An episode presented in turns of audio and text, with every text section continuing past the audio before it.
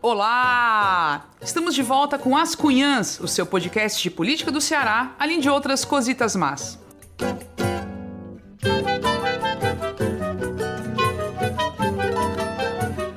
Eu sou Camila Fernandes e, como sempre, estou ao lado de outras duas cunhãs jornalistas super divas. A Ebele Rebouças. Oi, Ebele. Oi, minhas cunhãs, gatas ceras maravilhosas.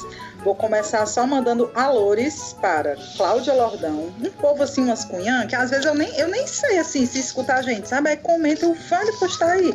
Cláudia Lordão, Ana Rita Fonteles, divíssima, a Georgia Patrícia, sabia não que escutava nós, e a Júlia Lopes, minha curimatã queridíssima.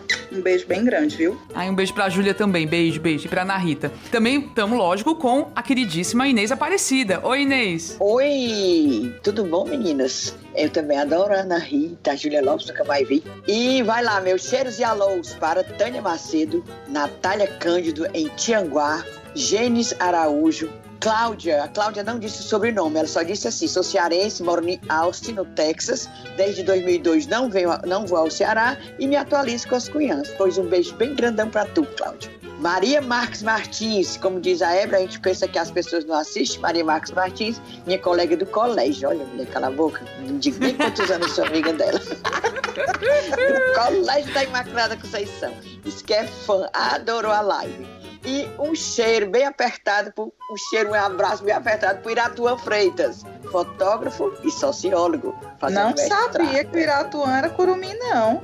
Curumim, minha filha. Ai, comentando. Um beijo pra ele também. Pois é. Aí ele disse que te adora. Fez uma cadeira contigo, é não foi? Foi, fizemos Pronto. uma disciplina juntos. Que legal. Uhum. Também vou deixar os meus rapidinho vou começar pela Sofia e o Thiago Mello, um casal que eu conheci lá em Braga, são cearenses, mas conheci lá em Braga, em Portugal.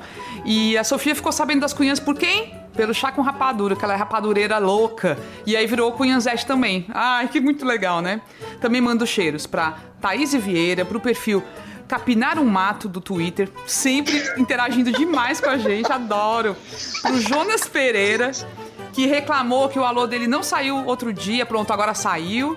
E pro Gabriel Ramos, que é editor do Sabida Podcast do Catar Feijão, que quer ser nosso editor. Um dia, quem sabe, meu querido, quando né, tivermos recursos financeiros, vamos adorar ter esse apoio técnico. Valeu mesmo. Eu vou aproveitar para convidar todo mundo hoje para a aula inaugural que vai ter do curso de jornalismo da UFC, que vai acontecer no canal do curso, tá? No YouTube. Vai ser ao vivo, a partir das 18 horas, e a gente vai ter duas convidadas, duas jornalistas fantásticas para falar um pouco com a gente, a Nayara Felizardo, que é do The Intercept Brasil, e a Fernanda da Escócia, que é editora do site da revista Piauí. Elas vão falar um pouco da experiência delas e das mudanças no jornalismo. Depois, o vídeo vai ficar lá salvo no canal do curso de jornalismo para quem quiser assistir. Mas quem for hoje, né, quem puder, pode interagir, fazer perguntas e tal, que a gente coloca para elas responderem. Então, nessa terça-feira, hoje, que o dia que o programa sai, né, que o podcast sai. E falando em YouTube, lembrando que no próximo domingo a gente vai estar de novo ao vivo com vocês na nossa live do do segundo turno. Então aproveita, vai lá no YouTube, se inscreve no canal das Cunhãs, tá certo? Aperta o sininho para receber as notificações e fica ligado nas nossas redes sociais que a gente vai informando direitinho como é que vai ser essa segunda live. Se a primeira foi animada, imagina a segunda, né, meu povo? Vai ser Ave Maria. Agora que temos know-how em balbúrdia. então, em balbúrdia. Vai, vai bombar. Sim. Sim. O programa de hoje é o último antes do segundo turno dessa campanha que é tá acontecendo a jato. Continuamos a falar então sobre a campanha em Fortaleza, o reinício da propaganda de rádio e TV, os apoios declarados e os primeiros números de pesquisa. Ah, e também vamos falar um pouco sobre os vices, afinal são pessoas que podem muito bem ocupar a prefeitura um dia, né? A gente tem que saber da vida deles, né? E por isso a gente vai falar um pouquinho no programa de hoje. Bora começar? Música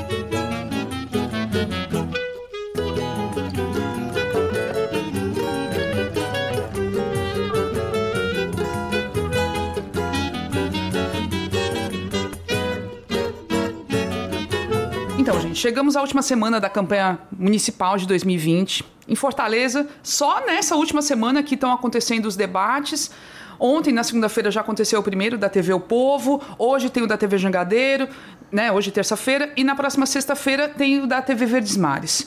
E parece muito pouco tempo para muita coisa acontecer, né? Então, segundo a pesquisa Datafolha, contratada pelo jornal O Povo e divulgada na última sexta-feira, o Sarto largou na frente nessa, nesse segundo turno, com 59% das intenções de voto, contra 41% do capitão Wagner. E ainda vão acontecer outras pesquisas essa semana, enfim. Será que dá para o capitão virar? Eu acho que essa é a primeira pergunta, ou já está tudo definido? Quem quer começar a falar disso, assim, diante de tudo que aconteceu nos últimos dias? Eu acho o seguinte, viu, Camila, que ninguém pode dizer que coisas estão definidas totalmente, porque tudo muda, né? A política é dinâmica também, a dizia Gonzaga Mota. Mas é o seguinte, eu acho que esse, esse crescimento do, do Sarto, essa pontuação bem superior à do Capitão Wagner, se deve aos apoios que ele recebeu.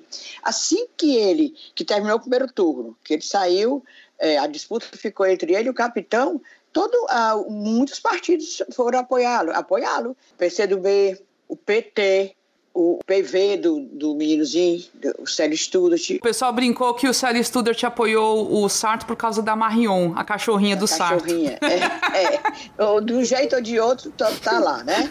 O Marion ou sem Marion. Acho lindo esse nome. Se eu tivesse coragem de ter uma cachorrinha que tá Marion. Ela é tão fofinha, Marion. ela virou uma baita de uma cabo eleitoral Menina, do Sarto. Ela é uma Lulu da Pomerânia. Pensa o quê? Pois bem, aí falando sério, apoio do PT, apoio do PSOL, apoio do PV e do Patriota. Até me surpreendi com esse tal de Patriota, com esse nome. Eu pensei que de repente ia lá para o Capitão Wagner, mas é o Samuel Braga apoiou. O PCdoB com Anísio, ou seja, aquele Freire não, o, o Heitor Freire não nem disse para onde ia, pra, que inclusive ele não, ele é tipo assim um adversário do Capitão Wagner, né? Embora seja da mesma linha. É, eles disputam ali a atenção do Bolsonaro, né? Do Bolsonaro, é. Aí, como o Bolsonaro ficou com o Wagner, o outro fez beicinho, e aí não foi pro lado do, do, do Wagner, o Heitor Freire. O Heitor Ferre, como de outra vez também se declarou isento, é o isentão, né? O isentão não apoiou o, o não deu apoio a ninguém, mas o partido dele vai apoiar o o Sarto. Como o PT, a Luiziane também não apoia, ela, pessoa física, não apoia o Sarto, mas o PT vai apoiar o Sarto. E eu achei bacana a, a atitude desses partidos, como o PT, o PSOL, que dizem que não vão querer participar da gestão de Sarto Nogueira se ele ganhar. Apoiam porque querem, não querem que o bolsonarismo se implante em Fortaleza não querem ter uma capital, uma, uma cidade tão linda, maravilhosa, que sempre foi combativa, sempre foi libertária, nas mãos do Bolsonaro. É, do capitão é a mesma coisa, porque para mim, como eu já disse aqui, bolsonarismo é um estado de espírito. Tá entendendo? Precisa, não, eu não gosto de Bolsonaro. Mas tem aquela mentalidade, é um estado de espírito. Então, eles apoiam o Sarto, eu vi várias declarações nas redes sociais, ou não pessoalmente, dizendo que não é para participar do, do, de gestão de Sarto, é para derrubar, que depois, se Sarto ganhar, vai ser chibata, vai ser mesmo oposição e tudo, apontar os erros e tal. Eu acho certíssimo, eu acho que é assim que deve ser, tá entendendo? Eu, eu acho que é assim que deve ser. Bora ver esse andar da carruagem, que é realmente uma semana. Me achei foi boa essa, essa campanha, bem ligeira, acabar com isso. Não, eu fiquei pensando, eu já achei que demorou a passar ali quando era dois, três meses de campanha. Como é que a gente aguentava, hein?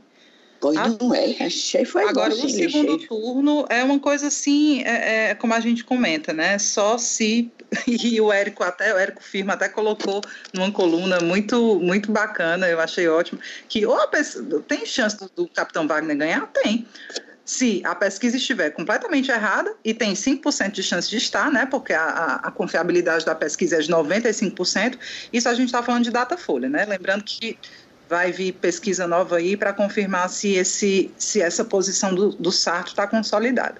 Então, a chance de a pesquisa estar errada e, enfim, se acontece alguma hecatombe nessa uma semana aí e faz o Capitão Wagner virar. O que eu acho muito difícil para uma semana, né, meu povo? Porque é. vamos supor que Sarto apareça num vídeo fazendo aviãozinho de dinheiro, jogando pro povo e tudo. Até você convencer de que aquele vídeo é verdadeiro, aí vai ter. Enfim, é, é muito pouco tempo para você construir alguma narrativa nova. Eu acho, né? Mas, de fato, pode acontecer pode acontecer. A política é dinâmica, como disse Gonzaga, Inês Aparecida. E só complementando aí, deixar registrado que eu achei muito, muito massa essa postura dos partidos é, até do Pet Freight, né? Do Célio. O Célio foi bem, bem contundente. Pet Freight, o bichinho. Ô, mulher, porque o, o, menino, o colega, meu colega de Instagram foi arrumar esse apelido, eu agora só chamo ele de Pet Freight. E ele dizer, né, que Bolsonaro ganhar em Fortaleza é fazer aqui a base para a reeleição. Achei uma, uma fala importante, interessante, adulta do Célio Studas. Pois é. E registrar mesmo que é uma atitude que tem que servir de exemplo, né, nessa conjuntura nacional, os partidos realmente se unirem contra um adversário que é maior, né, que é o bolsonarismo, que são os candidatos do Bolsonaro e tudo mais. O PSOL dizendo que a partir de 1 de janeiro já passa a oposição caso o Sarto seja eleito, mas que nesse momento não pode se omitir. E eu queria trazer só para a gente comentar a postura da Luiziane, né? A Luiziane está caladinha, não, não fala nada. A gente já tinha falado sobre ela no, no episódio passado, é, na expectativa de qual seria a postura dela, né? E ela resolveu realmente ficar calada, o que eu acho uma pena, porque não precisava nem ela pedir voto para o Sarto, não, mas ela fazer uma fala como líder que é, né? Como liderança importante que é, fazer uma fala por essa união, né? Por essa uma fala contra o candidato que representa uma onda bolsonarista. Ela podia trazer a força dela, a imagem dela, para contribuir com essa união, com esse debate. Agora, de um lado, então, a gente teve o Sarto que recebeu um bocado de apoio, né? Um monte, e o capitão não recebeu ele ficou ali com os mesmos, né? Eu vi, por exemplo, o Carmelo Neto, que foi eleito aí vereador, falando, reforçando o apoio, mas ele tá bem isolado, né, gente? E tem uma menina da Fazenda, é que, que menina, esse é. apoio aí, eu vou te contar. Pois um, é. Uma celebridade aí que também. Como é? Da Fazenda, naquele programa? Sim. E eu pensei que tu estava falando da Secretaria da Fazenda, né? Da, aquela,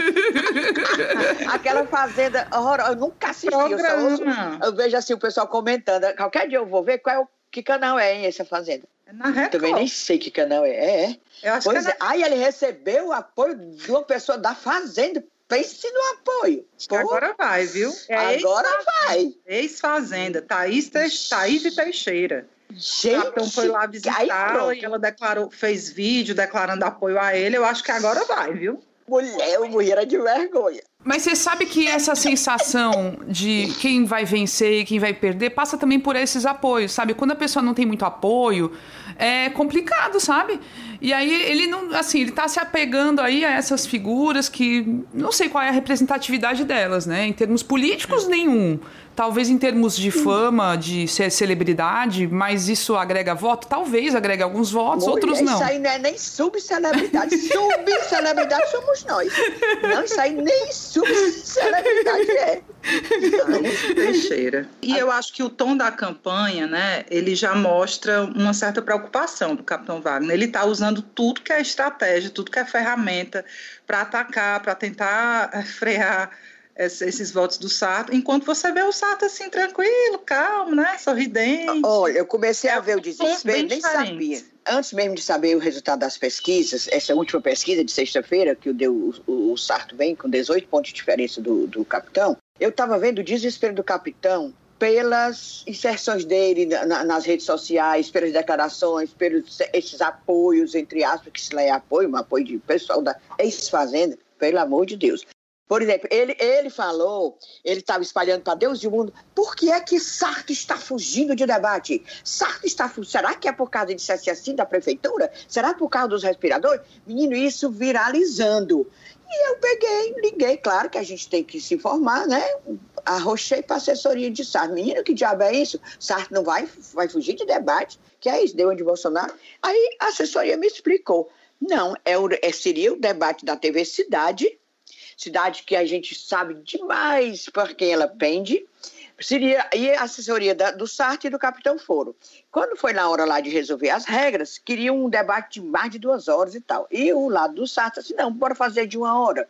E o pessoal da televisão aqui disse que ia, ia consultar a Record, que é a que eles fazem a repetição, saber se dava certo em 24 horas a Record ia responder, certo? E, e, até respondeu mesmo que dava certo, bastava uma hora de, de debate. Quem que assiste duas horas pro pessoal? Só duas pessoas. E agora são só dois, não, né? Exato, pois são dois é, candidatos. Aquela piracema de gente, que é um de 10. É, quando é muito, tudo bem, mas... Graça, é. Vai dois.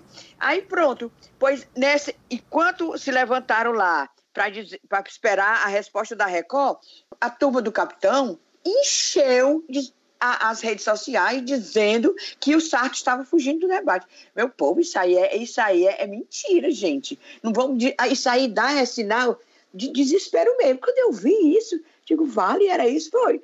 Aí pronto.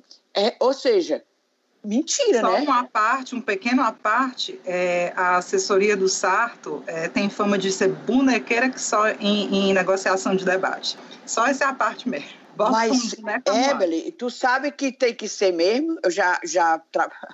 já participei dessas reuniões em outras épocas com debate. Tem que amarrar tudo. Tem que amarrar tudo e a pessoa tem que ser chata, porque senão, ó, tá entendendo? Não, mas, mas assim, eu acho que a gente pontua até. O capitão Wagner recusou participar de, uma, de um debate que aconteceu online, né? Pela internet, promovido pelo Observatório de Políticas Públicas, e que era um debate com uma, um formato muito interessante, bem propositivo, assim, pensando nas propostas deles, não era rinha nenhuma. E ele recusou, assim, categoricamente, só disse que não tinha tempo. Pronto a equipe dele. E ficou depois botando o dedo pro Sarto. Aí, tipo, é meio, né, o sujo falando do mal lavado, né? Eu acho que os dois. E, outra, e ele também ficou espalhando que quando falaram que ele não tinha ido para a TVC, aquela sabatina que também que não sim, tinha brigado com ninguém, sim. era só que ele não pisou lá. Sim. Ele estava dizendo que aquele era o Arapuca, que em 2016 tinha feito essa Arapuca para ele, por isso que ele não foi para a TV Ceará, uma TV do governo. Olha aí, é. que Arapuca. Então os dois, os dois assim, nesse ponto, tipo, estão se preservando e eu acho que isso é péssimo para democracia, porque é tão pouco tempo para o eleitor ter acesso aos candidatos, que assim, eles deviam aproveitar ao máximo todos os canais, todos os caminhos que são apresentados, mas isso não mas acontece, ele, né? Eles vão, vai ter debate na vez dos mares e da Jangadeira. Pois é, esse problema, eu, eu falei sobre esse problema porque eu fui saber o que era. Sim. Esse problema da TV Cidade foi isso a história. Inês, agora uma pergunta. Com a resposta da, da Record, né, matriz, é, mesmo assim o debate não vai acontecer? O Sarto continua declinando? Não vai acontecer. Não vai acontecer não vai. depois da confusão toda. Por quê? Depois que viu como era, quer dizer, você estava tá em negociação. A outra parte já, já vai, sai com a, com a história daquela, tá entendendo? Aí fica, tem clima. Não, mas eu acho que uma vez resolvido o embrólio do tempo, se esse foi o argumento da campanha do Sarto, tinha que participar. Tinha que participar. Amor, pois é, não acho que, não que ligar pro Sarto. Não acho que deixa de, de, de assim, merece uma crítica também, porque se esse era o, o, o embrólio, esse era o impedimento, ah, o tempo foi resolvido. Vamos, se continuam declinando, se negando a participar, eu acho que vale a crítica. É, é pois complicado. Pronto, pois então vamos dizer lá para o pessoal da assessoria do Sarto, olha, você devia ter ido. Agora, vocês já viram a campanha da, da, propaganda eleitoral que começou de novo na, no rádio e na TV? O que vocês estão achando do clima hum. da campanha? Sabe uma coisa que eu achei muito interessante que o Sarto fez? Porque tem, eles sabem a ordem de apresentação, isso é sorteado, né? Quem começa primeiro, é, né? Quem, é, de, quem vai depois. Na, no primeiro dia, na sexta-feira, o, foi o Wagner primeiro. E aí, no programa da noite, na, ao entrar, em vez de entrar logo o Sarto falando, botaram um pequeno um, assim, uma montagenzinha com várias imagens do capitão se misturando com o Bolsonaro, se mesclando ao Bolsonaro sabe? Em várias situações. Eu achei aquilo genial. Muito rapidinho, mas foi muito assim, tipo. Cara, aquilo pode pegar, sabe? Assim, mostrando a semelhança física até dos dois, pode pegar. E assim, a campanha do Weiner, eu acho que tá muito agressiva no sentido de atacar, enquanto a do Sarto, em alguns momentos ataca, né? Então atacou nesse momento, mas tem espaço para propostas. Coisa que eu senti falta do, na campanha do, do, Wagner, na propaganda do Wagner. Não sei se isso é bom, sabe? Ficar só atacando, atacando, atacando. Não sei. É. O, isso que tu falou, né? Do, da, dessa, deles explorarem essa semelhança e a ligação. É, eu vi pela primeira vez, eu acho que quem fazia muito, muito mais isso era a Luiziane.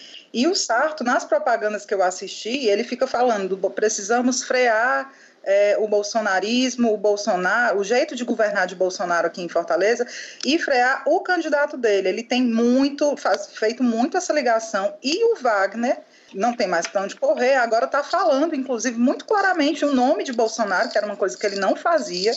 E ele está falando, tentando se desvincular, né? Olha, Bolsonaro, voltei contra a reforma da, da, da, Previdência, mas ele já fala o nome dele, né? Era um nome proibido, bem dizer, na campanha do Wagner, e agora não tem mais para onde escapar. Ele tem que falar, tem que admitir que tem uma associação com ele e está tentando é, mostrar para o eleitor que, embora haja uma associação, ele não é o candidato Bolsonaro, ele votou contra propostas de Bolsonaro como deputado, enfim, é uma estratégia que ele está usando, que é uma novidade do segundo turno, né? Mas ele tem que associar, ele está jogando, batendo um prego, dando um no prego, outro na ferradura, certo? É, enquanto isso. ele disser o nome do Bolsonaro, enquanto ele diz o nome do Bolsonaro, ele sabe que garante aquele eleitorado que é tarado pelo Bolsonaro. Não tem gente doida para tudo, mulher. Então pronto. Aí ele pega, fica com aquele nicho do Bolsonaro. E é. dizendo que é, eu sou o Bolsonaro, mas nem sou tanto. Ele pega o outro lado que ainda tem tendência pode mudar o voto, volta nele e tal. Tá entendendo? Ele está fazendo certo. Ele está fazendo certo. E é o que ele tem, né? É o que ele tem é para hoje. Ele né? não pode mais negar. É, e é o que ele tem para hoje. Ele tem, assim, se associado a essa galera bem bolsonarista, feito eventos com Priscila Costa, doutora Silvana, é, Jaziel. Essa galera é o que ele tem para hoje. Mas ele tem o lado evangélico, tem, mas o Sarto também tem uns evangélicos do lado dele. Os evangélicos estão divididos, mulher. É os evangélicos do lado do Sarto, porque que, o, o Sarto é evangélico, daqueles antigos, sem ser desses assim, neopentecostais, né? né? É, esses assim, neopentecostais. Eu, o Sarto é daqueles antigos, daqueles que tinha antigamente, dizer como quando eu era pequeno só tinha assim, os, os batistas, né?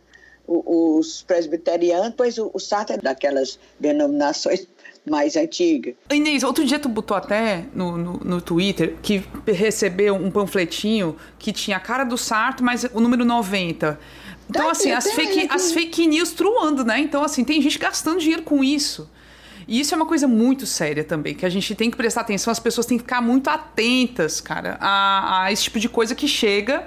Vai, e vai chegar essa semana, vai ser assim, a chuva. Vai, a chuva. Vai. Se lembra que né, no tempo da Dilma, Dilma e a S fizeram a mesma coisa.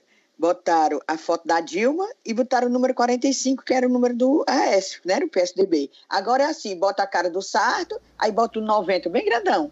Aí o pessoal pensa que é o Sarto e vota no 90, Aí o 90 não é o Sarto, né? O Sarto é 12. Né? Gente, isso é crime Aí, eleitoral, assim, gente. É crime isso é crime eleitoral. Eu acho, pois eu recebi. Menino, o povo manda, olha que essas minhas caixas recebem tanta coisa, às vezes eu nem quero. ah, o de hoje é, é o. Tu, tu, tem uma antena, tu tem uma antena. Uma pra, tu atrai as histórias, as histórias mais é. cabeludas chegam a ti, é impressionante. A bicha tem uma antena. não diz que coisa ruim eu, eu atraído, coisa ruim, não. não coisa ruim. É, é engraçado. Hoje, amanheci o dia quando eu aí tá lá o Capitão Wagner dizendo que adorou a pesquisa, porque ele subiu. Olha, ele subiu de 30. Olha como é que tu sobe, mulher, que só tá é, disputando com o outro. Eu tinha 30, agora eu tenho 41.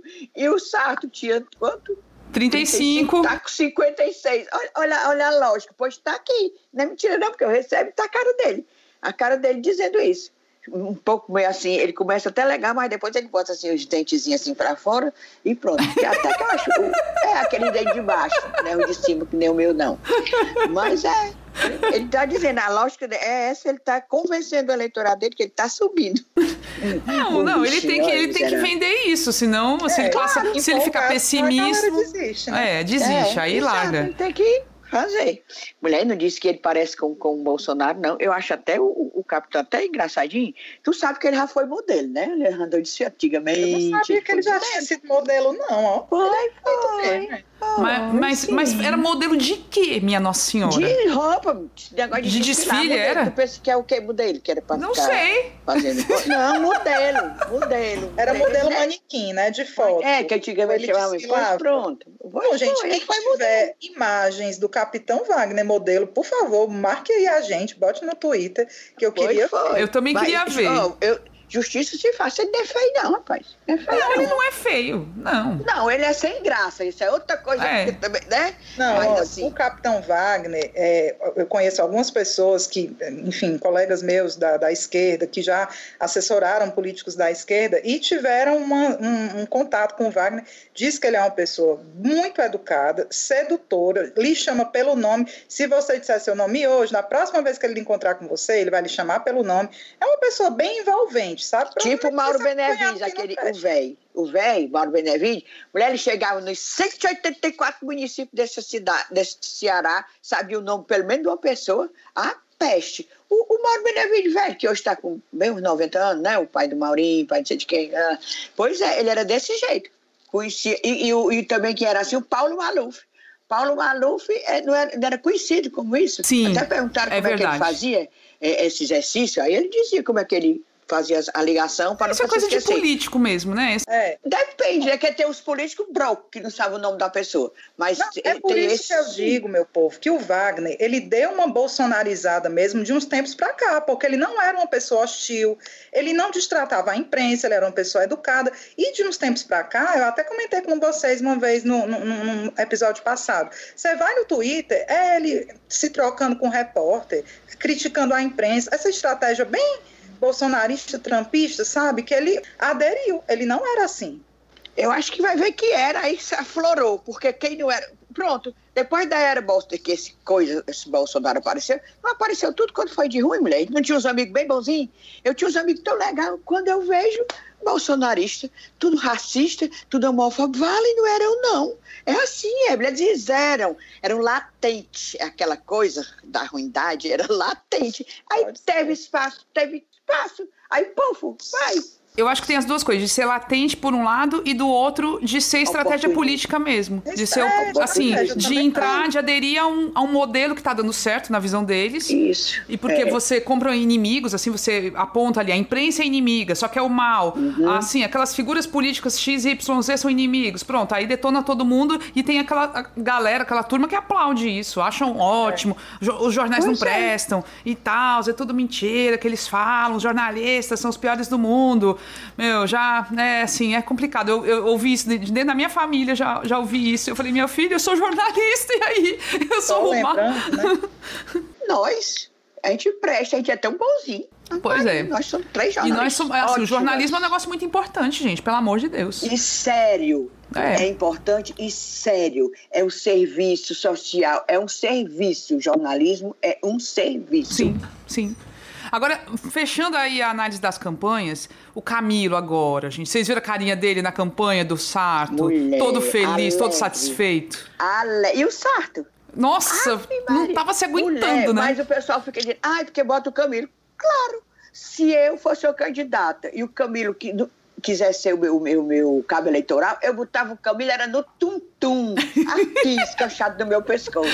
Saía dando com ele. Ora, se não, um cabra com, com, a, com a aprovação daquela, quem é que não quer, rapaz? É, Se eu menina. botava, fosse o Sarto, levava ele, porque o Camilo é maior que o Sarto, né? Mais alto, fortão. Eu, mas eu botava era no cangote, saía andando com ele. Se não saía... O, Ca- é o quer? Camilo aqui, é é capaz do Camilo carregar o Sarto, no- assim, nos braços. Só pra No é tum-tum. mais fácil, no tum-tum. Mas eu carregava, carregava na hora. Ora, menino, É, é, esse, assim, ter esse apoio pro Sarto, eu acho que assim, tem um peso imenso. E agora e o Camilo tá todo satisfeito, ele sabe disso, né? Ele, ele passa essa segurança no olhar, na fala, no sorrisinho ali. É impressionante. É assim, um nível de confiança que é difícil de ver, viu? Assim, e zero, né? Assim, esquece Cid Gomes, esquece Ciro Gomes na campanha do Sarto. Você só tem claro, espaço para? Camilo. Só tem Camilo Só tem Santana. Camilo Santana. Só tem Camilo Santana.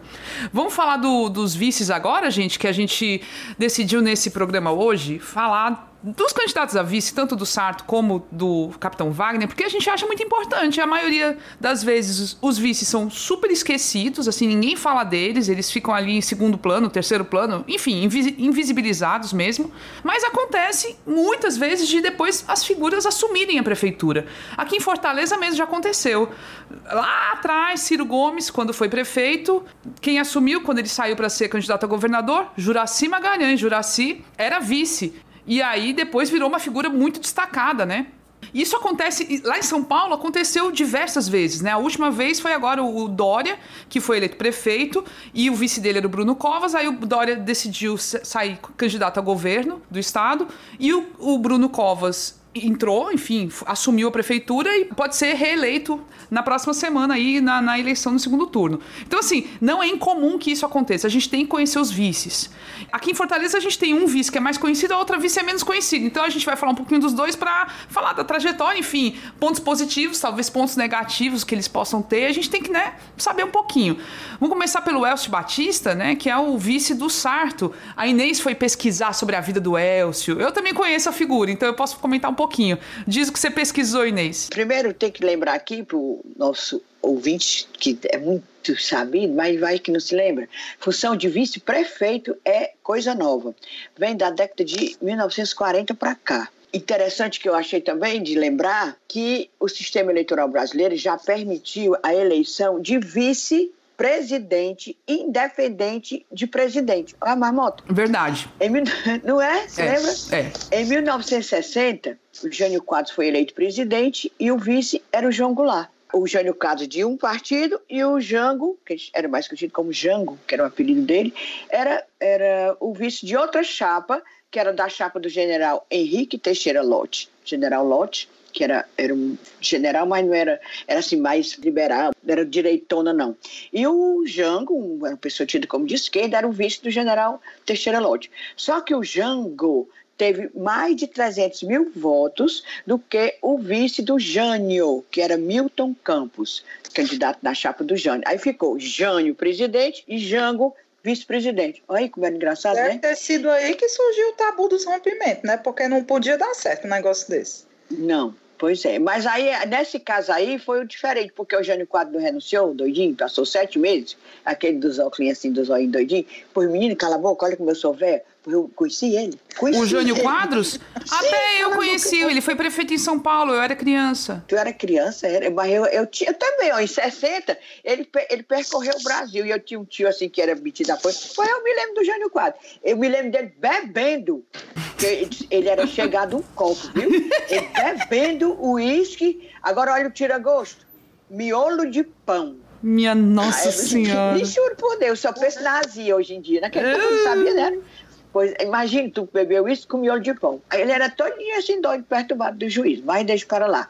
Ah, morreu, foi? Deus o tem. Olha, pois aqui em Fortaleza, mulher, bora falar aqui de Fortaleza, tu acredita que desde as últimas dez gestões, todo vice-prefeito se intrigou com o prefeito? Tu acredita? Mulher, eu acredito porque eu já vi vários, é. O único que não brigou está aqui hoje, hoje ainda. Moroni Torga, vice do Roberto Cláudio da sua segunda gestão. Moroni é tão assim na paz, né, que ninguém nem ouve falar no miserável. Botou o candidato dele, o filho dele para ser candidato, Mozinho, mas não ganhou não. Pois foi, o Moroni Torga nunca brigou com o Roberto Cláudio.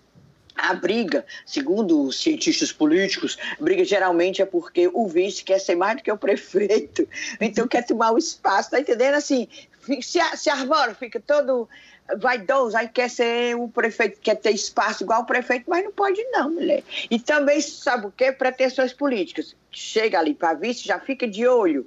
A mosca azul pica, ele já fica de olho, o quê? Ai, você é vereador. Ai, não, eu podia ser era prefeito? Pá, pá, pá, pá, pá, pá. Pois vamos. Maria Luísa Fontinelli. E tem, né? Só antes de tu começar aí a, a Sim, falar. A briga. Casos, é, tem o fato de essas composições, né, de quem vai ser cabeça de chapa e, e vice, ser uma articulação completamente política, cada um com seus interesses, é uma montagem, não tem nada a ver com afinidade. É tipo assim: vamos pegar um partido, partido para vir para minha chapa, eu te dou a vice. Então, é uma composição completamente desprovido artificial, de é, artificial. artificial, né, de trabalhar. Aí vem, não, eu vou botar aquele partido ali para vice, porque ele tem muito candidato a vereador, tem vereador, aquele, né? É pensando assim, tchuc, tchuc, tchuc, pois bem. É Maria Luísa Fontinelli, 1985, brigou com o professor Américo Barreira. Como é que a pessoa briga com o Américo Barreira? Eu me lembro que eu fui entrevistar o Américo Barreira, né? Eleito, aquela coisa, aquela euforia, de que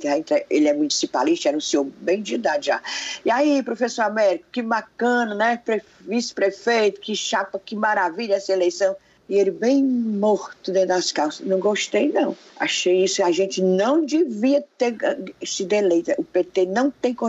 Professor Américo, me diga quando é que eu morri de Como é que eu ia escrever isso, né? Jamais Sim, como é que ia ser? Professor Américo Barreira não gostou da, da, eleição, achou que não foi legal, achava legal ter tirado o segundo lugar, bem votado, porque ele disse claramente, e ele não mentiu, não. Nós não temos quadros para é, administrar a prefeitura. Nós não temos, nós não temos experiência, nós não temos nada disso mesmo, e era tá certo. Eu me lembro das, na, na, época, não tinha nem como arranjar. Ainda tinha gente que entrou na administração da Maria Luísa, naquele tempo era cheque, hoje em dia ninguém usa mais cheque, né? Sei mais nem como é que escreve aquilo. Pois sim, disse que tinha gente que nunca tinha entrado nem na porta de um banco, não sabia nem como é que assinava um cheque, nada. Ou seja, o professor América fez esse, essa observação, que eles não tinham condição de gerir uma prefeitura como Fortaleza. Aí, mas eles brigaram depois por outras coisas. Depois vem Ciro Gomes, que Juraci, Davi, coisa e tal, coisa de louco, Ciro para governador, Juraci prefeito, brigaram. Depois o Juraci assumiu, foi eleito de novo, concluiu, concluiu o mandato do Ciro e depois foi eleito. Depois, né? Depois do Antônio Cambraia, porque ele fez o sucessor, foi o Antônio Cambraia, cujo vice era Marcelo Teixeira, deputado tal. Brigaram. Antônio Cambrai e Marcelo Teixeira. Antônio Cambrai com aquela carinha dele, né? Mas brigou. Aí o Juraci voltou a se candidatar, foi vitorioso, ficou de duas gestões, de 97 a 2004. Primeira gestão com Marlon Cambraia, que era sobrinho do doutor Cambraia, filho do irmão do, do Cambraia, do, do, José, parece. Então, brigou com o Marlon Cambraia. E no segundo, era a Isabel Lopes, me lembro demais dela, que ela até era presidente da FUNCI, Fundação da Criança e Família Cidadã, que tinha na prefeitura, brigou com o Juraci. Porque disse que o Juraci, a administração do Juraci não dava devida importância à educação. Aí ela saiu até do PMDB. Então lá vai, o Juraci brigou com os dois vices, né? Aí eu lembro uma coisa, ô Inês, o Juraci, o Juraci quando saía da. tinha que se ausentar, ele não passava a prefeitura, né? Tinha essa não. história, não passava para o vice. Aí os vices ficavam, era. às vezes, chateados. Pé da vida. Era. era uma vez o Marlon e uma vez a Isabel. Pois aí lá vem Luiziane com o Carlos Veneranda. Mulher, meio que tá vendo o Jorge Aragão, né? É demais, muito é, parecido. É, sócio do Jorge Aragão, total. Uma vez eu tava, ele tava é, no Cine Ceará, na porta ali de São Luís, parece que ele ia representar a Luiziane, estava conversando com ele ali na porta, aí passou um pessoal na calçada e disse assim, gente, aquelas cochichas que a gente ouve, eita, olha ali o Jorge Aragão, e aí eu, kkk, eu digo, é não, isso aqui é o vice-prefeito, aí nem o Jorge Aragão, a mulher teimou, aí ele disse assim, ah, me confundem demais, pois é, o caso de Veneranda brigou com a Luiziane, Veneranda tinha pretensões políticas, a mulher dele se me diz que, né, que elas ficavam lá no gabinete dele e querendo ser vereador e fazendo a, a, a base dele para ser vereador. Ele saiu detonando a loura. Disse que ela não fazia nada pela educação, não fazia pela saúde. Menina, foi. Acho feio, sabia que eu acho feio. Brigue, minha filha, mas não fique, não fique né, no, cuspindo no prato que você comeu. Segundo mandato de loura, vice Tim Gomes. Se lembra daqueles do zoião assim? Parecia amigo da onça. Foi bem, brigou também. Figura. Brigou também. Ah, vem outro, Roberto Cláudio, primeira, primeira gestão, Gaudêncio Lucena com seu cabelo de tinta. Quanto tiver cosbel, bel, cosmético, Gaudêncio não fica com os cabelos brancos, né? Pois bem, pois o, o, o Gaudêncio brigou. Aí foi briga feia mesmo, foi briga de arromba, de ficar de mal. Acho que virava a cabeça, dava rabisaca, né? Pois pronto. Aí finalmente Roberto Cláudio. Rapaz, com Moroni, Torlan. Sim, agora bora falar do Elcio. Elcio. Aí eu deixei o recado no WhatsApp dele. Aí ele, pã, ligou para mim. Aí, ele que ligou. Aí eu disse assim: vem cá, Elcio, tu tá ligando. Pra que é que serve vice, Elcio? me diga aí, meu filho, eu quero ouvir para que é a função de um vice. Tá aí, vice serve para isso, para te ligar. Se fosse o candidato a prefeito, tu, que tinha que ligar, eu que liguei, brincando. Aí conversamos uma conversazinha rápida, eu digo, me diz aí, me, dá tua carteirada, como diz os meninos do budejo. Ele é graduado em Ciências Sociais, com mestrado em Sociologia, começou a fazer eh, doutorado, mas teve de parar. Ele já cumpriu vários créditos, mas é, não preparou a tese por falta de tempo, segundo me disse. No poder público já exerceu as seguintes funções: secretário executivo da Academia Estadual de Segurança Pública, por isso que ele vivia lá pelo Leve, não era, Camila? Laboratório de. Sim, de sim, sim, é, exatamente. Ele era, inclusive, orientando do César Barreira lá no. no Pronto. Lá na, na, na, sociologia da UFC. Secretário executivo da Academia Estadual de Segurança Pública. Foi coordenador do plano de governo de Roberto Cláudio em 2012. Aí, quando o Roberto Cláudio se elegeu, ele ficou secretário de Juventude de 2013 a 2014. Aí, em 2014, foi optado pelo Camilo Santana, que o levou a equipe dele, né, do Camilo, para ser o coordenador do plano de governo do Camilo. Ele tinha sido do Roberto Cláudio. Aí, quando o Camilo ganhou e tal, ele foi chefe de gabinete do Camilo na primeira gestão, ficou até 2018. E na segunda gestão do Camilo, era chefe da Casa Civil. Ele saiu para se desincompatibilizar, para poder deixar uh, o nome porque podia ser um provável candidato. Você lembra da história que tinha aqueles cinco pré-candidatos do PDT e também ele aparecia como um nome que podia ser o nome de, de união. Pelo PSB, né? que, ele é do, que ele é do PSB. Ele se é. filiou é. ao PSB. Até eu perguntei, menino, se tu já foi do PT? Ele disse, não, todo mundo pensa que eu fui filiado ao PT, nunca fui. Era simpatizante, realmente, do Partido dos Trabalhadores. Tinha muitos amigos filiados ao partido, a roda dele, assim, a turma, né, a galera, a facção dele, é, muito, tem muita gente do PT. Mas ele nunca foi, não. Mas ele adora o povo do PT. Pronto, eu conversei com ele sexta-feira. Ele tinha acabado de chegar do almoço com o Vladson. Quem é o Vladson? Era o vice, o vice da, da Luiziane. O dentinho, é. o dentinho bonito. O dentinho, é, os dentinhos, acho que ele fez aquele negócio que ele botou aquele lente, né? Nos dentes. pois é, vou até perguntar onde foi. Aí o, ele almoçou com o Vladson, disse que é gente fina, um cara muito bacana, que tá na campanha. Pronto, tá aí, super na campanha. Aí eu perguntei assim, e em caso de você ser eleito, qual seria o seu papel? Aí ele disse que se põe à disposição, se, se, se o Sarto for eleito, logicamente ele, né, se põe à disposição para contribuir com a gestão que faça a Fortaleza crescer em todos os aspectos. Vai se dedicar em qualquer função. Poderá ser chamado para ser um secretário e tal. Tem... Agora a gente não, tem que se lembrar que aquele tempo, aqueles dias que o companheiro Sarto estava dodói da Covid, né? O Elcio Batista realmente assumiu a campanha. Eu falei para ele, Elcio, tu assumiu mesmo, não foi? Assumi. Fazia tudo, toda a agenda do, do que era para ser do Sarto, fazia fora a agenda dele, né? Que ele tem um movimento criativo, e ele agora tem o vice na parada e o vice-versa. Vocês sabem o que é o vice na parada? Vice na parada é assim, ele vai, acompanha uma pessoa, ele só fez até agora um, um acompanhamento, sim, até o dia que eu conversei com ele. Ele, uma pessoa, um popular na rua que queira, primeiro, claro, que tem uma produçãozinha, né? E ele foi, acompanhou uma moça, essa vez foi uma moça chamada Edné, que tem 25 anos, dois filhos e tal, pegou ônibus com ela. E o objetivo é perguntar para a pessoa o seguinte: o que você faria se fosse prefeito? E ela respondeu, essa, essa menina, Edné, é bem novinha, mas ela tem dois filhos, que centraria sua gestão na área de saúde. Tá vendo? Pois é, o Elcio é isso aí. Eu só queria fazer assim, uma curiosidade do Elcio, para quem se lembra, quem assistia a TV O Povo há uns anos atrás, ele apresentava dois programas lá. Um, do, um dos programas era o Porto Mucuripe, que era uma espécie de Manhattan Connection aqui, cearense, né? Das terrinhas aqui.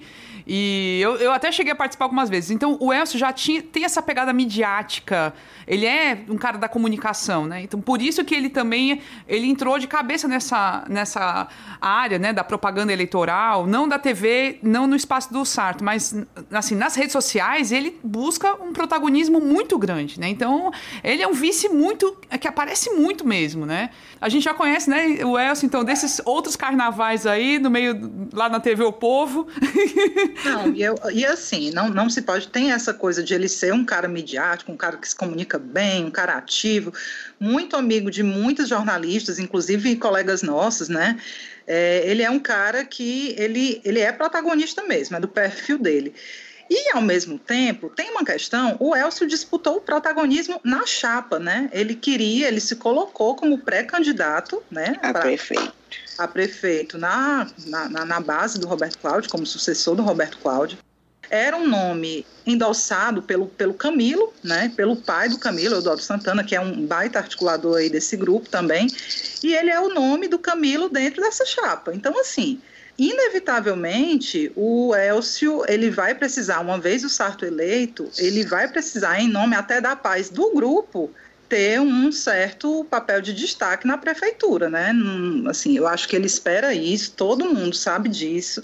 Elcio não vai ser um vice meramente Verdade. decorativo, porque ele tem interesses políticos. Tem uma história de que ele quer ser deputado federal. Então, assim, todo esse protagonismo dele é também uma forma de ele se colocar politicamente, né? Ele não provavelmente vai ter um papel aí de destaque, alguma secretaria ou algum algum posto importante na prefeitura. Ele queria ser prefeito, né? Na, na, na, verdade, o que ele mais queria era ser prefeito, quando colocou o nome dele à disposição. É verdade. E aí, se não, né? Se, se ele não tivesse espaço, aí a chance de ter um rompimento é grande, imensa, né? Sim, né? Porque não vai, não vai topar ficar parado, né? Um cara que estava tendo esse papel todo, tanto no governo Camilo, né? Como antes no, no Roberto Cláudio mesmo, na prefeitura. Então, ele, ele vai ter que ter esse espaço. Acho que foi até uma, é até uma pactuação, porque assim, o Sarto, que foi o nome do PDT escolhido, escolhido é o nome mais ligado aos Ferreira Gomes, né? E o Elcio como sendo aí um representante, não dá não, não nem para usar essa palavra, mas um nome mais ligado ao Camilo dentro da chapa. Então, é, uma, é um compartilhamento de poder mesmo. Em nome da paz do grupo, né? Uma vez eleito Sarto, Elcio vai ter que ter o seu o seu destaque também. E a minha xará, hein? A Ebele que foi atrás de pesquisar um pouquinho sobre a Camila Cardoso, que é vice do Capitão Wagner. Até ser indicada a vice, não, é uma, não era uma pessoa muito conhecida. Ela se destacou em algum momento, né? Ao fazer uma campanha para para incentivar a doação de medula óssea por, por causa do filho dela, enfim. Mas não era uma pessoa aí do, do meio político conhecida, né, Ebele? É, assim, o que, é, que você não... descobriu da Camila? A Camila, eu não tive a mesma sorte da Inês. Eu tentei entrevistá-la, mas não tive retorno, né? Ela também não me ligou, infelizmente. Olha aí, viu? Tu não ah, tem cartaz, não. Sem moral. Sem... tem moral. Mas a Camila é uma mulher muito interessante. Eu vou falar aqui um pouquinho dela do que eu consegui apurar, né? Ela é nascida aqui em Fortaleza mesmo, tem 42 anos, é advogada. Olha a minha idade, é. tem meu nome e tem minha idade. Olha que absurdo. É, tá vendo? É, é 78, né? Tu é de 78? É, eu sou de 78, sou sim, sou. Gente, anos. que coincidência. Pois é, Camila com K, com né? Com K, é. Eu, hein? É, Doideira. Ela se autodeclara parda, vou falar um pouquinho disso depois. E é uma pessoa, assim, um bom poder aquisitivo, né? Foi aluna do Colégio Batista no ensino médio, mora, acho que na Praia do Futuro, um bom apartamento, enfim. Uh, se formou numa faculdade particular no Maranhão. E a história da Camila eu acho muito interessante, eu acho que muita gente vai lembrar também, né? Ela começou a, a se tornar conhecida em 2010, quando ela levantou uma campanha de doação de medula óssea para o filho dela, o Caio, que tinha uma doença chamada anemia aplástica, né, que só teria cura com transplante de medula. E transplante de medula é aquela coisa, né, meu povo, uma, uma chance em um milhão. Uhum. E aí uhum. essa mulher começou a revirar o mundo atrás de doador, diz que ia conseguir, a campanha dela ganhou muita visibilidade na imprensa, o Jornal Povo fez uma série de reportagens, vários nomes nacionais aderiram, tipo assim, Ivete Sangalo, Chão de Avião, o pessoal abraçou a causa e deu a ela muita visibilidade até que o Caio conseguiu um doador. Oh, meu de medula, e, e, felizmente se curou da doença. Sim, gente, essa história é, é, é de arrepiar. E aí o Caio tem deficiência física também, então a questão da inclusão de pessoas com deficiência é muito presente na vida da Camila, né, vice do capitão. Ela é uma militante mesmo da causa, né, uma causa muito árdua, é muito difícil de dar visibilidade à questão da inclusão. As pessoas com, com deficiência sofrem muito preconceito. E quem conhece aí essa área de inclusão sabe que as barreiras atitudinais, né, eles chamam de barreiras atitudinais, são as mais difíceis de serem quebradas. Então, é uma luta. Ave Maria, eu já me envolvi uma vez com o pessoal da Secretaria de Acessibilidade da UFC e você, assim, você fica para fraquejar, porque é tão difícil você vencer essas barreiras, sabe, assim, da atitude das pessoas, do preconceito. Então, quem se envolve, se envolve para valer. E a Camila, ela, ela é muito ligada, milita muito nessa causa, inclusive profissionalmente, porque ultimamente ela vinha advogando em prol dessas causas, né, de pessoas com deficiência que não têm acesso à qualidade de vida, à inserção social. Ela tinha estava pegando muita causa de, de gente com dificuldade de acesso a tratamento de saúde. Então, até profissionalmente, ela vinha militando nessa área aí. E aí, no começo do ano, ela comentou com alguns interlocutores que estava pensando em se lançar candidata a vereadora pelo Podemos já estava até sondando algumas pessoas que poderiam ajudá-la na campanha, já pensando ali em montar uma equipe e tal. A ideia dela era ser candidata a vereadora, estava quase tudo certo. E assim, até seria de se esperar, né? Porque depois de 10 anos de luta, de não sei o que, é natural que a pessoa queira se inserir na vida política e conquistar aí mais avanços para a sociedade Sim, porque toda. com política pública que também se constrói legislando, né? Com certeza é um caminho. Natural que ela, que ela quisesse candidatar, acho até que né, esperou uma década, né? Esperou um bom tempo para isso. Até que, por uma articulação do Eduardo Girão, senador, articulador aí da campanha do Capitão Wagner, já ali perto da data da, da convenção dos partidos, ela foi convidada para ser vice na chapa do, do, Capitão Wagner. E aceitou, porque teria recebido carta branca para tocar a causa social dela na campanha. Né? A promessa é que ela teria liberdade total para tocar esse tema. E aí vem algumas questões, né? O que, o que seria essa essa carta branca, né? Qual, qual é a afinidade do Capitão Wagner com o tema? Porque, assim, uma coisa é ela poder dar visibilidade durante a campanha, e aí eu já fico imaginando como seria se o Capitão Wagner fosse eleito, porque inclusão geralmente é um tema relegado a décimo plano pelas gestões, né? E a Camila não tem cara de ser uma mulher que ia aguentar calada uma gestão que constrói rampa que bota rampa na rua, porque a inclusão não é só isso. Então, me parece que, que assim, ela ia cobrar uma transversalidade, um enfrentamento mais sério né, da exclusão de pessoas com deficiência, e eu acho que isso não é muito a cara. Rapaz, não é nem, nem gestão de esquerda consegue colocar isso para frente direito, tem maior dificuldade. É, deixa eu só. De... Tu deixa eu fazer aqui uma observação, porque é Faz, recente. Ah, o seguinte, até, até agora, até esse ano, as escolas tinha a obrigação, pela lei, de receber crianças com deficiência, né? Uhum. Autistas com deficiência e tal. Pois acabaram, acabaram isso. Ou seja, como Nossa. é que essa Camila Cardoso ia trabalhar no, junto com a prefeitura, um prefeito como o, o capitão Wagner, que realmente é aquela mentalidade bolsonarista, não tem nada a ver com essa, com essa coisa de inclusão. Eu me lembro quando você fazia aquela assessoria lá na, na UFC, como era difícil, as menores coisas eles não tinham. Né? Era até essa questão de, de, de se deslocar, o elevador que ficava quebrado, era a rampa que não tinha, era, não, se lembra? Foi bem. Pois agora o governo federal se resolveu não, não é obrigado mais criança, as escolas receberem as crianças com deficiência. Ou seja, excluindo, fazendo um gueto dessas crianças. As crianças que, que, que têm deficiência, que ficam nas, que dos colégios de outras crianças tidas como normais, é uma alegria, eles, eles crescem. Pois é, aí a gente vê o crescimento das crianças, como ficam alegres. Aí agora pronto, acabou. Ou seja, é um governo, esse governo federal está aí, que só faz acabar as coisas, né? Acaba o meio ambiente, acaba isso. Acaba, e acabou também isso. Acabou Bem isso também. Bem pronto, foi agora, recente, recentemente, acho que esse mês de novembro. Pois é, eu vejo aí, caso o Wagner fosse eleito, eu acho que seria, assim, bem difícil para a Camila já seria em qualquer gestão, né? Para Camila conseguir tocar do jeito que eu acho que ela gostaria as políticas públicas de inclusão. Mas, querendo ou não, eu acho que ela traz um tema importantíssimo para a campanha, sabe? Eu Muito. achei. E assim, e é uma coisa que precisa ser considerada, né? O quanto a Camila agregou para a campanha do Wagner. Né? Nem, sem desmerecer de jeito nenhum o valor dessa mulher, ela entrou como vice também de forma muito estratégica, né, para amenizar a imagem do Wagner, de, de grevista, de amutinador e tudo mais. A Camila se declara parda, então também já abarca o discurso da negritude. Ela é mãe de uma pessoa com deficiência, né? A única minoria que ela não se encaixa é a da pobreza, que ela não é pobre. Mas essas outras questões de direitos humanos e de discussões muito contemporâneas é, atravessam o perfil da Camila. Então, para o Capitão Wagner é muito estratégico, né, ter uma mulher com esse perfil na vice. E vocês lembram, né, no começo da campanha, é, a gente comentou muito o fato de a campanha do Wagner ter ali uma mulher nas fotos e tal, e a do Sarto não tinha uma.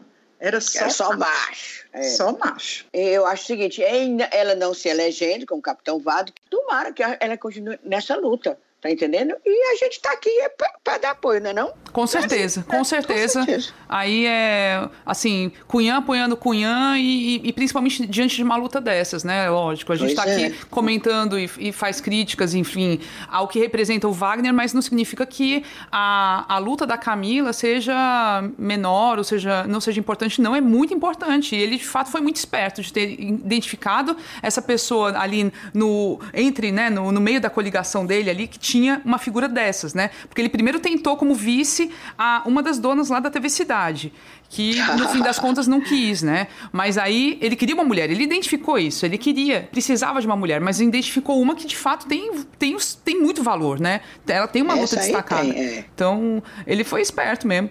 Mas é, é isso. Pois pronto, aí os nossos vices apresentados para os nossos curumins e cunhazetes. Sim. Gostaram? Sim, eu adorei. Adorei saber mais sobre, sobre os vices, porque eu fico sempre com aquela pulga atrás na orelha. Eita, e se, se o candidato a prefeito cair fora, quiser ser governador, 2022 está aí aberto pra caramba, a gente não sabe quem vai concorrer, né? Então, de repente, uma figura dessas acha que, que tem chance, que pode ser o candidato ao governo para a sucessão do Camilo. Então, contra, né? Ou na oposição ou na, na situação. Então a gente tem que ficar assim, tem que saber, né? Quem são os vices. Agora vamos para o momento do desabafo, meu povo, o momento do recadinho, o momento diz, Cunhã.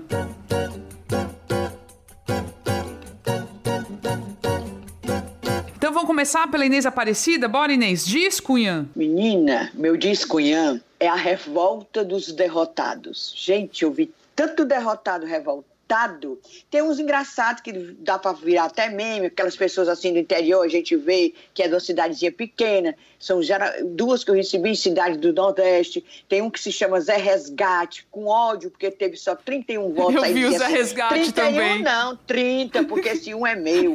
Aí tem outro que também ficou com raiva porque teve 60. Menina, era uma coisa horrorosa. É bom eles dizendo, esculhamba e tal. Agora, o que eu achei patético que essas pessoas aí, até a gente compreende, que eles acham que o voto era em troca dos favores que eles faziam, né? Levava um, um caixão de para uma pessoa que morreu, ajeitava o telhado não sei de quem, era assim. Mas eu achei patético foi uma pessoa, ele é médico, ele já foi deputado estadual, já foi vereador, é o Lula Moraes. Lula Moraes, é, é, ele reclamou, ele fez uma carta distribuindo para Deus e o mundo na internet com ódio porque teve 267 votos. Aí, mas disse assim: a minha derrota eu não perdi. Quem perdeu foram as comunidades que deixaram de ter um representante. Eu não preciso de mandato. E para que se candidatou? Não preciso de mandato para sobreviver. Achei foi bom. É assim, é nesse termo a carta dele. Achei foi bom. Agora eu tenho mais tempo para ter qualidade de vida, sem preocupação e sem estresse. Eu pergunto novamente, para quem se candidatou? E achando pouco, chamou o eleitor de desprezível. Por que por uma migalha vende sua dignidade? Ou seja, esculhambou o eleitor. Disse que, menina, foi triste esse desafio. É, é, é escrito é escrito, distribuiu para Deus e o mundo, revoltado porque teve 267 votos. Agora, esses candidatos assim, que se revoltam, eles deviam pensar na sua trajetória. Se não houve uma traição ao eleitorado em algum momento, né? Então, é, perdeu o vínculo achei... com o eleitor, né? Claramente, é, perdeu, perdeu, o vínculo. Agora, Pra que escolher chamar o eleitor de desprezível? É não, menina, não é Ninguém é obrigado não, não né? Ninguém é obrigado não, obrigado, não, a ser fiel para sempre. Votou uma vez, depois tem que votar sempre. Não, pronto, meu querido, ora... Agora pronto. Gente, eu só me lembrei de um candidato que nós conhecemos, que foi candidato a prefeito do Beberibe e perdeu. Sim, hum, e depois também se manifestou com ódio, dizendo: ah, Beberibe tem mesmo o que merece, pois fiquem aí com este diabo que ganhou. Menina, só me é. Eu sei. Mas aí tá aí o meu protesto, é esse. Eu acho que pronto, perdeu, vai procurar motivo, não fique metendo pau no eleitor, não. Oxi. Agora vamos lá para Ebele Rebouças. Diz, Cunhã. Cunhã, para mim não tem como não ser a história que aconteceu no Rio Grande do Sul, a morte do, do Beto, Beto Freitas, né, um negro, nas dependências lá do Carrefour isso é um assunto que tem sido discutido aí nos últimos dias, ainda bem, muito debatido e tal, apesar do nosso excelentíssimo presidente ter dado de ombros para o caso. E aí, assim, eu queria aproveitar trazer isso como mote para comentar uma pesquisa que o Jornal da Band fez, meu povo. Não sei se vocês viram. Foi uma pesquisa de, com o Instituto de Pesquisa mesmo, que perguntou às pessoas o seguinte: você tem preconceito contra negros? E pasmem, 34% responderam que sim, que tem preconceito contra negros. 9% não sabe. Ou seja, tem também. Se não sabe é porque não teve coragem de dizer. Meu povo, olha o nível em que a gente chegou. As pessoas falam abertamente que são preconceituosas e racistas, né? Num país, lembrando que em que as autoridades máximas dizem que não existe racismo, Sabe, isso me deixou tão pasma e assim, numa semana completamente, né, assim, que a, a consciência negra teve o seu dia de homenagens no dia 20, teve a, moto, a morte do Beto Freitas em Fortaleza, não sei se vocês viram também, houve um caso que ganhou repercussão, uma abordagem violenta da polícia contra um cara também negro ali em frente à Secretaria de Ação Penitenciária. E aí você se depara com uma pesquisa dessa em que as pessoas não têm mais o, o pudor sabe? De dizer que tem preconceito. Então, assim, isso me deixou pasma, chocada, envergonhada e triste porque a gente tem é, autoridades que respaldam isso, né? Então, assim, toda a luta do povo negro, do, da, dos pretos, dos negros, dos pardos e tal, assim, ai gente, é, é, é, muito revoltante. Eu queria só pontuar isso mesmo. Tá muito longe de, de resolver, né? Mas se não existisse, né? Se não tivessem lutando, ia estar tá muito pior, né? Eu também vou ficar nesse tema no, no meu disco Inhã, porque a gente teve, tem aí já, são 132 anos de abolição da escravatura no, no país. Foi em 1888, né, que a princesa Isabel assinou lá, e aí o pessoal fala, assim, ela foi obrigada praticamente a assinar, era uma situação irreversível. O Brasil foi um dos últimos países, se não foi o último país a declarar aí a abolição dos escravos uma coisa assim vergonhosa. O país estava assim sendo achincalhado no mundo por causa disso. E já, já existia luta toda, né? Toda a luta de, de toda a população negra escravizada no Brasil, lutando, se rebelando, construindo aí os quilombos, resistindo, indo para cima. E segue assim até hoje. E até hoje a cabeça do brasileiro, a gente viu aí por essa pesquisa que a Ebele relatou, mas é, nas atitudes cotidianas segue escravocrata, segue considerando as pessoas só por causa da cor da pele inferiores. E é uma coisa assim, tipo, inaceitável, indescritível, assim, impossível de, de, de aceitar isso. E para piorar, o papel da imprensa nessa, nessa questão, beleza, vai lá, mostra, né, fica exibindo o vídeo da pessoa que foi lá, que estava sendo agredida e tal, falando do, do absurdo que é isso. Mas depois, nos protestos, né, porque assim, a galera foi protestar, tem que protestar contra isso, tem que ir lá à porta do Carrefour, tem que invadir o Carrefour, tu, todo prejuízo financeiro, no caso, sei lá, bem de bens, nada disso vai trazer de volta a vida do, do Beto e de outras pessoas que morreram e que morrem todos os dias ou que são torturadas só porque são negras, entendeu? Não traz de volta a vida dele. Não volta, não volta. Então é um vidro quebrado. O Carrefour vai lá amanhã mesmo e restabelece aquele vidro sabe? Troca por outro até mais bonito. Aí a imprensa fica batendo na tecla, ah, os vândalos, os vândalos que foram lá destruir, olha só a violência, descambou para violência. Gente, nessas horas eu fico assim, cara, me dá vergonha de ser jornalista nessas horas, de ver essa, esse tipo de cobertura na TV, sabe? E, e nos jornais de modo geral muito, fico muito chateada. E, e, também quero pontuar o seguinte: no Ceará teve um protesto, o pessoal foi lá, protestou, assim, de uma forma muito tranquila, inclusive, não teve nenhuma. nada assim que pudesse ser considerado vandalismo, inclusive, só foram lá com gritos de guerra e tudo. E a polícia foi agressiva com militantes.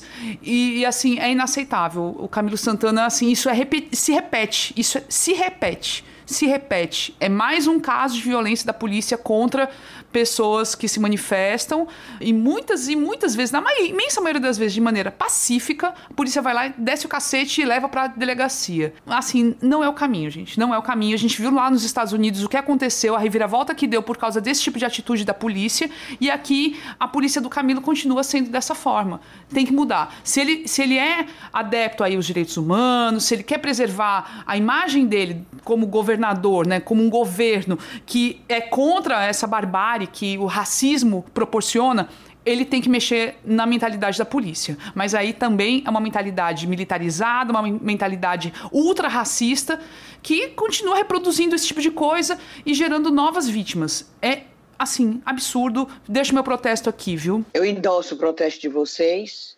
e protesto também contra as duas declarações do que se diz presidente e o vice-presidente. O vice-presidente negando, diz não tem racismo, esse general Mourão, e o presidente dizendo que é daltônico, sempre fazendo aquelas brincadeiras ridículas. Sou daltônico, eu não enxergo cor. É daltônico e não tem cérebro também, né? Aproveitando ali, né? Acho que ele podia concluir. semana, essa semana não vai ser mole, essa semana vai ser quintura. Ai, quintura e mesmo. a nossa live. Pois é, Ave Maria. Então acompanha a gente, viu, pessoal? Nas redes sociais a gente dá todos os. Vai dar todos os indicativos direitinho de que hora começa a live, tudo, mas você já sabe, é lá no canal do YouTube das Cunhãs, se inscreve lá. E a gente tá também, então, no Instagram e no Twitter, As Cunhãs Podcast. Acompanha a gente nas redes sociais, você vai ficar sabendo de tudo e vai ser uma semana quente mesmo, viu? Ave Maria. Vamos lá, Boa né? semana pra gente, meu povo. Beijos. Todos. Beijos. Beijos.